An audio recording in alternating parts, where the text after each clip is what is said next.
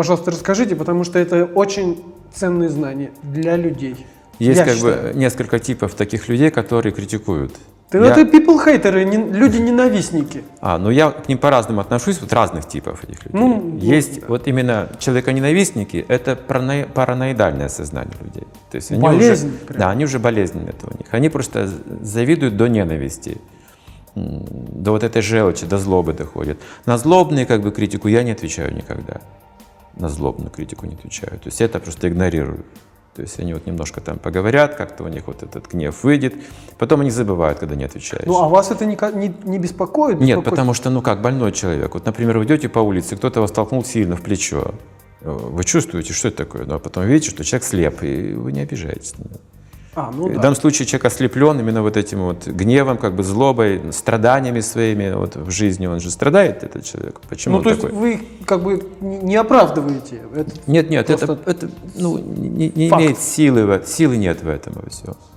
Там нет силы, нет основы, которая бы вот могла повлиять как бы на мир, там вот знаете, что-то такое. Ну да, просто это просто не- его личная болезнь, просто личная Из болезнь. ничего. О чего речь вообще? Да-да, то есть на это просто обращать внимание не нужно. Есть люди, которые хотят э, посоревноваться в знании другого типа, они более разумные, но они хотят какую-то свою версию предложить, скажем, поспорить, опровергнуть что-то, скажем, Ну, существование а, то есть Бога, при- души. Вот есть люди, у которых цель такая спровоцировать.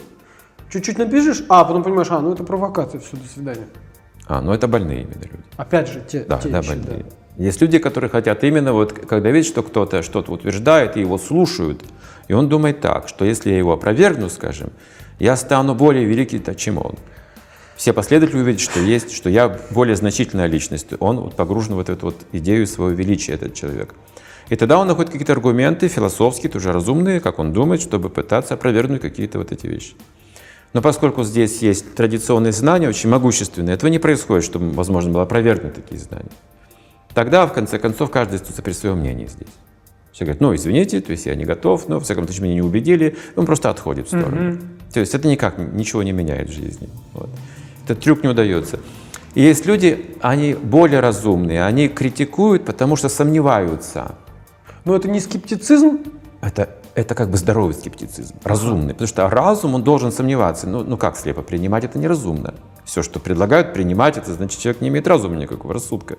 То есть он должен убедиться, проверить. Вот это сомнение, вот это его разумное сомнение, он выкладывает, что вот я сомневаюсь в том-то и том. Вы сказали так-то, так-то, но я думаю так-то и так-то.